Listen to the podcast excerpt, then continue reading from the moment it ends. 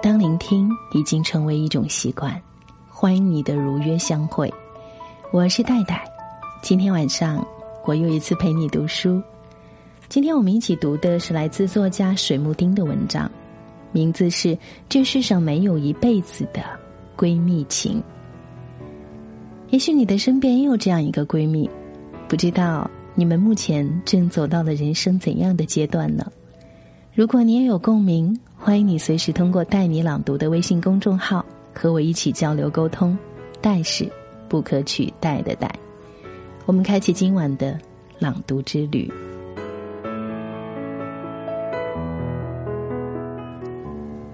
闺蜜这个词是从什么时候流传开的？我不知道，只知道自己从一开始就不怎么喜欢她。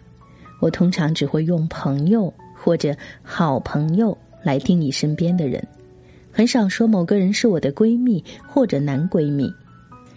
一方面，因为我更喜欢和人淡淡相处的个性，太过甜腻的词让我觉得窒息；另一方面，是因为我对词语有一种近乎强迫症的挑剔，总觉得这个词太小家子气了，不如比较中性的朋友，没什么特别定义，反倒让人觉得轻松舒服。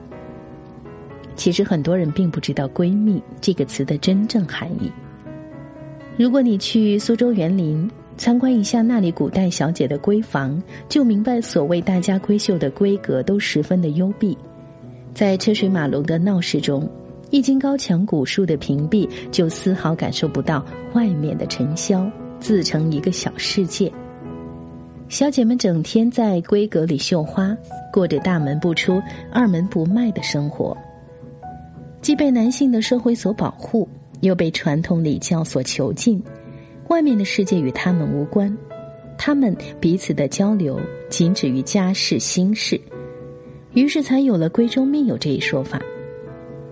然而在现代社会，女人和男人一样要求上学、工作、参与社会活动，努力赚钱供房养家。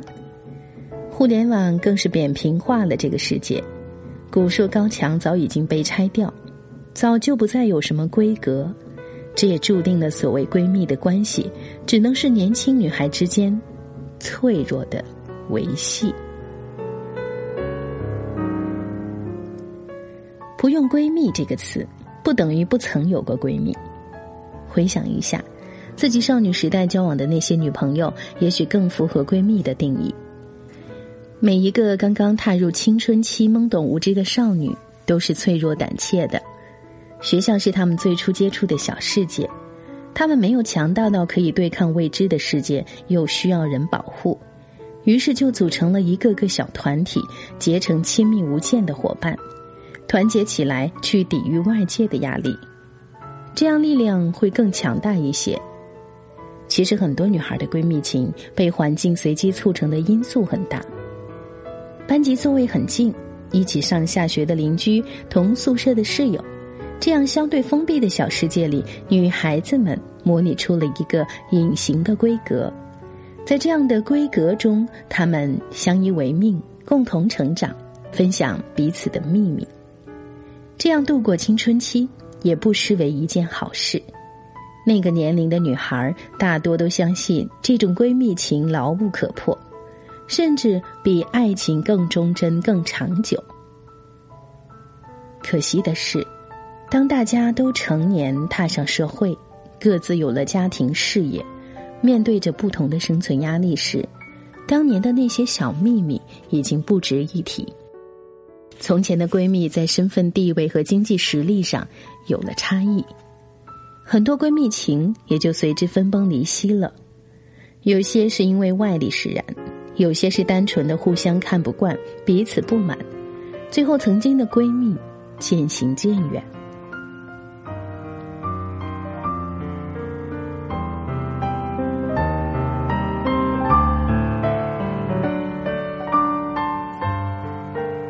之间到底有没有真正的友情？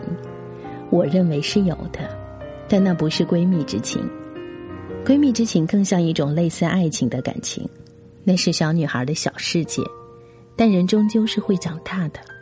如果女孩之间仅仅满足于逛街、吃饭、交换隐私和秘密，聊一聊家长里短。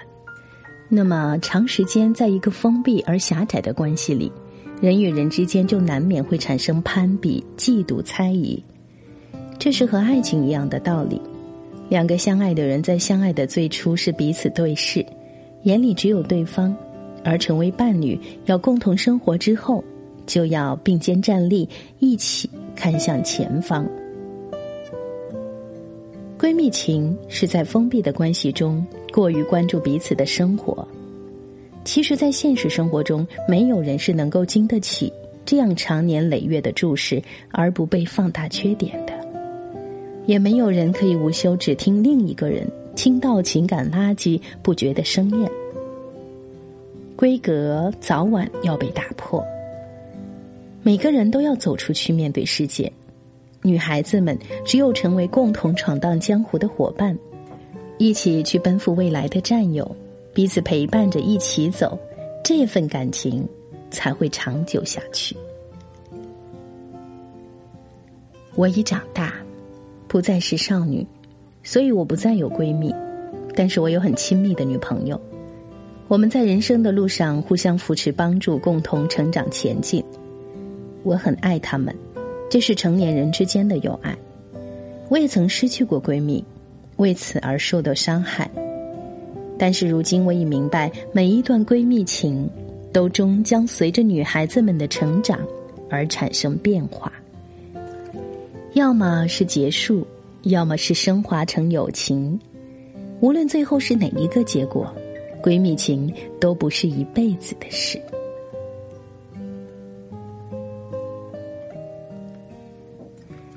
以上就是今天戴戴和你分享的来自水木丁的文章。不知道在你的身边有没有这样陪着你一起成长的闺蜜呢？我是有的。也许有那么一天，我们一定会特别特别的感激，在我们人生的道路上，她陪了我们很长很长的一程路。好了，谢谢你今晚的收听，欢迎你关注我的公众号。带你朗读，带是不可取代的带，随时和我一起交流沟通。让我们明晚同一时间再见。